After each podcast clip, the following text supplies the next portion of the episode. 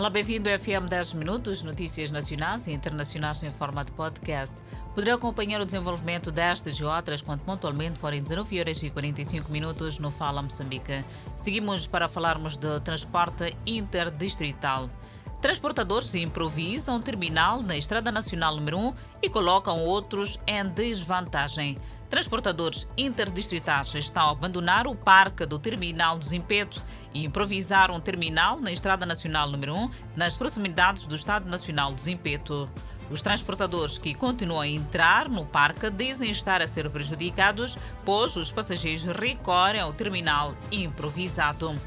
Caça desregrada ao passageiros é o que se pode dizer do comportamento dos transportadores interdistritais que abandonam o Parque do Zimpeto e improvisam terminais nas bermas da Estrada Nacional número 1, próximo do Estado Nacional do Zimpeto.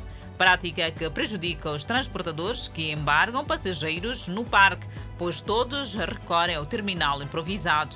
Assim, no parque, os transportadores não conseguem preencher os assentos em pouco tempo. Pouco depois da nossa reportagem direto, o chefe da Polícia Municipal que opera no parque destacou uma equipa para se posicionar no local e proibir o embarque e desembarque de passageiros na Estrada Nacional número 1.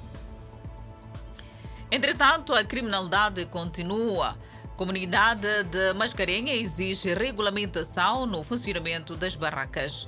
Comunidade de Manga Mascarenha diz que as barracas, que funcionam 24 horas por dia naquela área residencial, têm contribuído para a onda das violações sexuais de mulheres, assassinatos e assaltos. O município promete agir para acabar com a desordem no funcionamento das barracas. Na semana passada, reportamos no Fala Moçambique, na zona de Manga, Mascarenha, o caso de assassinato de uma mulher de 28 anos de idade, que antes teria sido violada sexualmente e com o corpo a apresentar escoriações e mordeduras. O caso não era o primeiro de violação sexual e assassinato de mulheres a ocorrerem naquela área residencial. Os assaltos são incontáveis, mas que diminuíram quando vigorava o período de recolher obrigatório. Desde que tudo voltou à normalidade e com as barracas a funcionar 24 horas por dia, o medo voltou a assolar a comunidade que viu o sossego e tranquilidade retirados pelos malfeitores. Face a isto, a comunidade pede maior patrulhamento das autoridades e regulação no funcionamento destas barracas. A Polícia Municipal de Beira tem nos seus armazéns diversos aparelhos de som que foram apreendidos em consequência da violação do Código de Postura por parte dos donos das barracas. Seguimos com a atualidade internacional. O presidente ucraniano Volodymyr Zelensky disse que a Rússia esqueceu tudo o que era importante para os vencedores da Segunda Guerra Mundial referindo-se ao princípio de nunca mais, a ideia de que a guerra não deve ser repetida. A Rússia invadiu a Ucrânia 24 de fevereiro e, com a guerra agora em sua 11 semana, as batalhas estavam a ser travadas em várias frentes. Zelensky disse ser grato a todos os defensores que defendem e salvam a Ucrânia dos descendentes modernos desse velho mal. Líderes do grupo das sete democracias desenvolvidas prometeram no domingo eliminar ou proibir a importação de petróleo russo ao se reunirem com Zelensky para conversas online para enfatizar seu apoio e mostrar unidade entre aliados ocidentais no dia da vitória na Europa, que marca a rendição da Alemanha nazista em 1945. Ben Wallace falava numa conferência de defesa da Europa, organizada pela King's College London esta segunda-feira. Ele criticou os principais generais do exército russo por crimes de guerra e envolvimento na invasão ilegal, acrescentando que seus altos escalões falharam em suas próprias fileiras na medida em que deveriam enfrentar a corte marcial. Ele acrescentou que os generais que participaram de uma parada do dia da vitória em Moscou esta segunda-feira foram totalmente cúmplices no sequestro de Putin, de seus antepassados orgulhosos da história da defesa contra a invasão implacável de repelir o fascismo e se sacrificar por um propósito maior. Wallace disse que Putin deve aceitar o fato de que está perdido a longo prazo, acrescentando que as forças russas foram expostas aí, argumentando que a Rússia não é o que era, é menor, não maior. Falando no desfile militar que marcou a vitória da Segunda Guerra Mundial sobre os nazistas, Putin traçou paralelos entre a luta do Exército Vermelho contra as tropas nazistas e a ação das forças russas na Ucrânia. Putin disse que a campanha na Ucrânia foi um movimento oportuno e necessário para afastar o que ele descreveu como uma ameaça absolutamente inaceitável ao lado de forças fronteiriças. Wallace disse que Putin fez uma série de reivindicações de contos de fadas por meses e anos e negou que houvesse planos de invadir a Rússia. Primeiro-ministro de Sri Lanka a nação insular do Oceano Índico está à beira da falência e suspendeu os pagamentos de seus empréstimos estrangeiros. Os problemas econômicos provocaram uma crise política, com o governo enfrentando manifestações generalizadas e uma moção de desconfianças no parlamento. As autoridades enviaram tropas armadas na capital Colombo na segunda-feira, horas depois que os apoiantes do governo atacaram manifestantes que estavam acampados do lado de fora dos escritórios do presidente e o primeiro-ministro do país.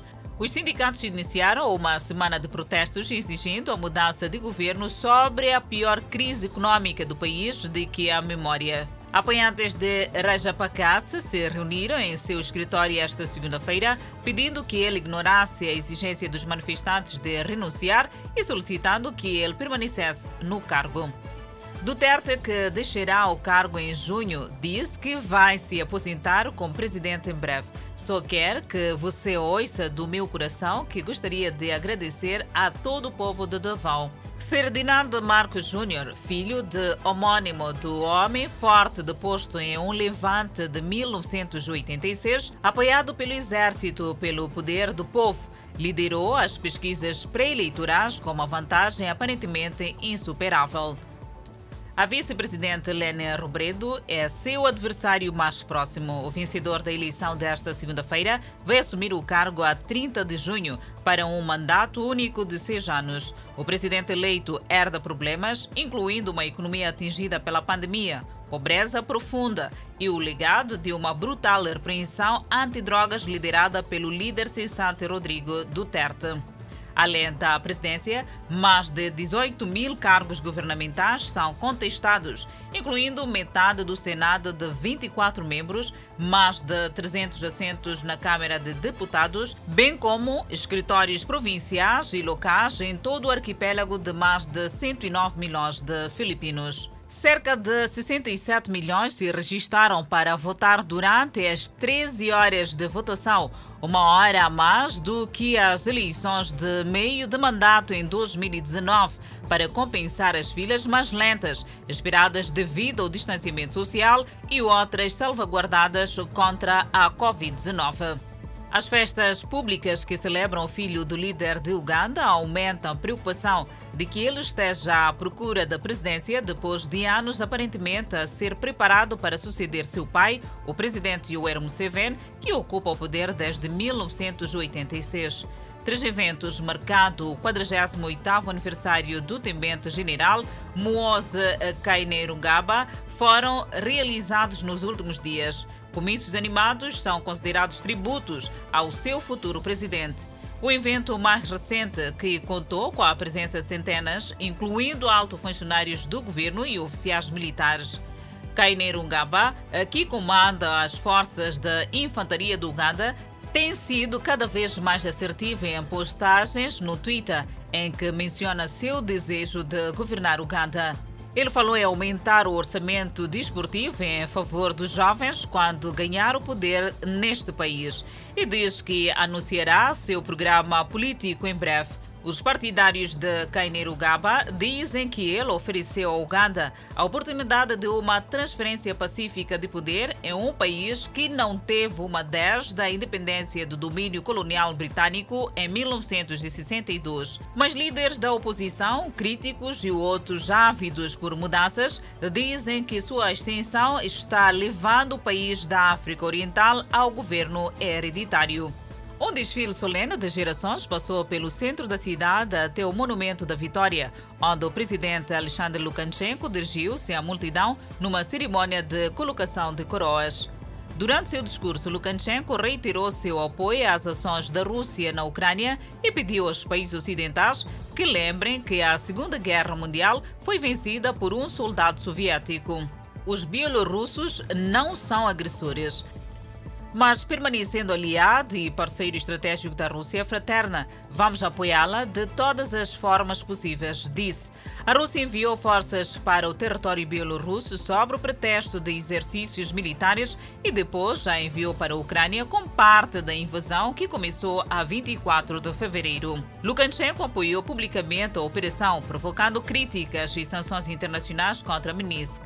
O líder bielorrusso alegou em uma reunião no início de março com o presidente russo Vladimir Putin, que injetou bilhões de dólares para fortalecer sua economia controlada pelo Estado, ao estilo soviético, com energia barata e empréstimos que a Ucrânia planeava atacar a Bielorrússia e que a ofensiva de Moscou impediu isso.